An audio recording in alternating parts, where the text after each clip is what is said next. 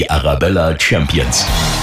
Aus München und der ganzen Region in die Welt. Erfolgsgeschichten vor unserer Haustür. Unsere Arabella Champions sind Firmen aus München und der Region, die weltweit erfolgreich sind. Und heute sind wir bei einem Familienunternehmen in Stockdorf im Landkreis Starnberg. Und zwar beim Automobilzulieferer Webasto. Mein Gesprächspartner ist Vorstandsvorsitzender Dr. Holger Engelmann. Und wir sprechen mit ihm über die Erfolgsgeschichte des Unternehmens, welche Herausforderungen der Automobilzulieferer in Zukunft meistern muss und woher eigentlich der Firmenname kommt. Hallo, Herr Engelmann. Schön, dass Sie Zeit für uns haben. Ja, vielen Dank, dass Sie bei uns sind. Herzlich willkommen. Was genau macht denn Webasto alles? Ja, wir sind ein global aufgestellter Produzent von Komponenten der, für die Fahrzeugindustrie. Schwerpunktmäßig produzieren wir große Schiebedächer, Panoramadächer, Cabrio-Dächer, aber natürlich auch, wo wir auch sehr bekannt für sind, natürlich unsere bekannten Standheizungen. Welcher Bereich ist denn da der stärkste vom Umsatz her? Vom Umsatz äh, produzieren wir global natürlich vor allen Dingen Panorama- und Schiebedächer, das ist unser stärkster Bereich. Der Name ist Webasto. Woher kommt denn dieser Name? Relativ einfach, Wilhelm Bayer Stockdorf. Das heißt, wir sind ja schon seit mehr als 100 Jahren in Stockdorf äh, ansässig, daher unser Name. Wo begegnet uns jetzt im Alltag überall Webasto? Wo kann man sie sehen? Also im Alltag äh, jedes zweite Fahrzeug mit einem Schiebe- oder Panoramadach, das ist von uns ausgestattet. Sie werden uns auch bei über der Hälfte aller äh, Cabrio-Dächer wiederfinden und natürlich in ganze Reihe von Fahrzeugen, die diese sehr angenehme Standheizung eingebaut haben. Wer gehört denn alles zu Ihren Kunden? Zählen Sie mal ein paar auf. Also die großen natürlich VW, BMW, Daimler, aber genauso äh, Hyundai, Kia, Nissan, Mitsubishi oder Ford, äh, GM oder äh, Fiat Chrysler. Haben Sie dann nur Geschäftskunden oder kann man auch als Privatkunde zu Ihnen kommen? Also vielleicht nicht unbedingt als Privatkunde, aber Sie können natürlich über unsere Einbauwerkstätten und über unsere Händler natürlich sehr schnell unsere ähm, Standheizung kaufen. Jetzt sitzen wir hier in der Firmenzentrale in Stockdorf. Warum ist genau hier diese Firmenzentrale?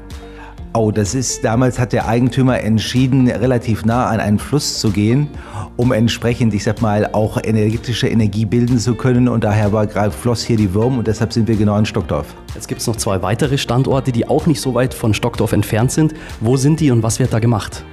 Also wir haben mehrere Standorte. Einmal den Standort Utting, hier produzieren wir Schiebedächer. Wir haben den Standort Schirling, da werden vor allen Dingen moderne Technologien hergestellt, wie zum Beispiel das Polycarbonatdach vom, äh, für den Smart.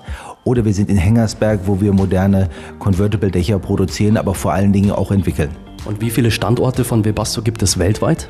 Wir haben über 50 Standorte und weit über 30 Produktionsstandorte weltweit in jeder Region, ca. 300 bis 400 Kilometer entfernt von unseren Kunden. Zählen Sie mal ein paar Länder auf, wo Sie dann überall sind. Oh, das würde wahrscheinlich äh, zu lange führen, aber wir sind halt in Asien vertreten, vor allen Dingen in Japan, Korea und China, in Nordamerika natürlich, in, in Mexiko, Brasilien und vor allen Dingen in den USA. Wir sind in Europa, mehr oder weniger in, in Italien, in Frankreich, in Deutschland und natürlich auch in Osteuropa, in Rumänien, der Slowakei und Tschechien. Und in welchem Land machen Sie den meisten Umsatz?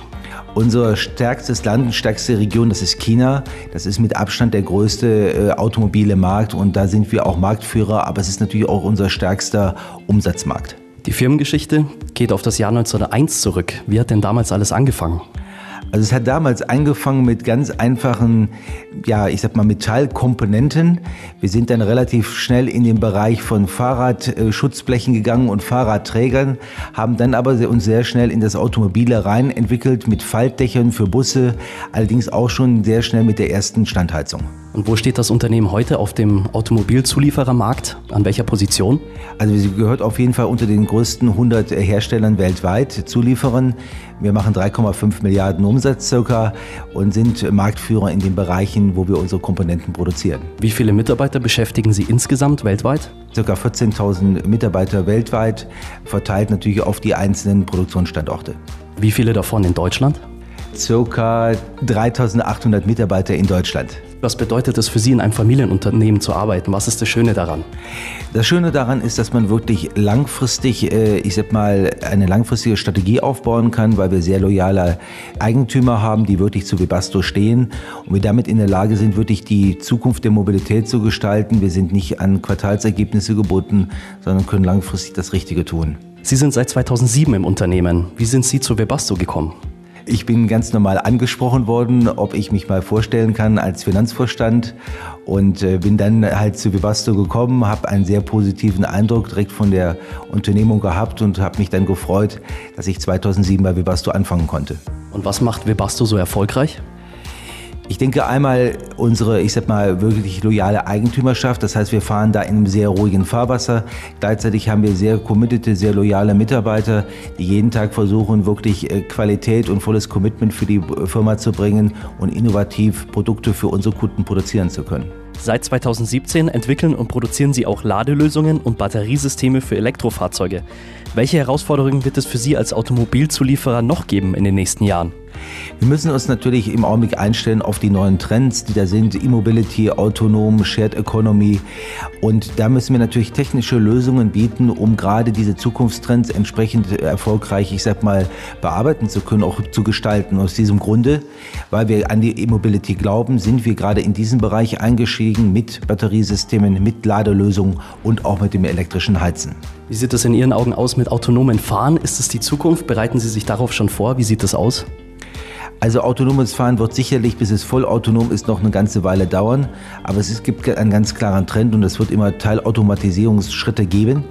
Und wir haben uns darauf eingestellt, indem wir natürlich versuchen, auch die ganze Sensorik in unsere Dachsysteme zu integrieren, sodass auch der Kunde in Zukunft den Vorteil eines wunderschönen Schiebedaches nutzen kann, auch in einem autonomen Fahrzeug. Herr Engelmann, vielen Dank für das nette Interview. Bitteschön. Radio Arabella.